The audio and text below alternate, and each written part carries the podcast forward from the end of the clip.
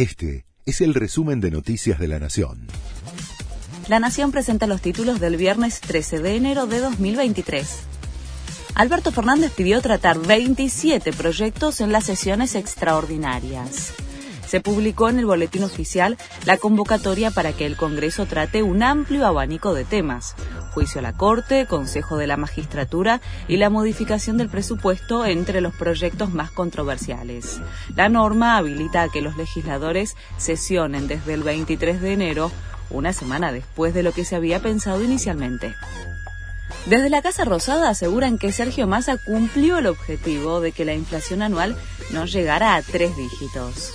La vocera presidencial respondió así después de que se conociera que el IPC de 2022 fue de 94,8%. Con esta cifra se superó el pico alcanzado en 1991 tras el lanzamiento de la convertibilidad, es decir, en 2022 se registró la inflación más alta en tres décadas. Continúa el juicio por Fernando Baez Sosa.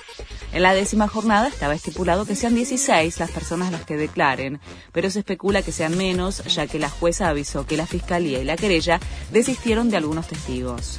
Ayer Luciano Pertosi rompió el silencio y negó haber participado del ataque.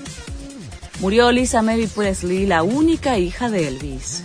La actriz y cantante de 54 años había sido trasladada de urgencia a un hospital de Los Ángeles tras sufrir serios problemas cardíacos.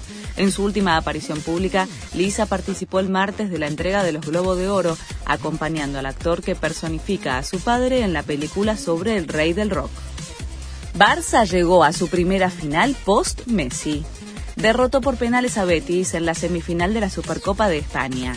Va a definir con Real Madrid, tras seis años, en Arabia Saudita. Este fue el resumen de Noticias de la Nación.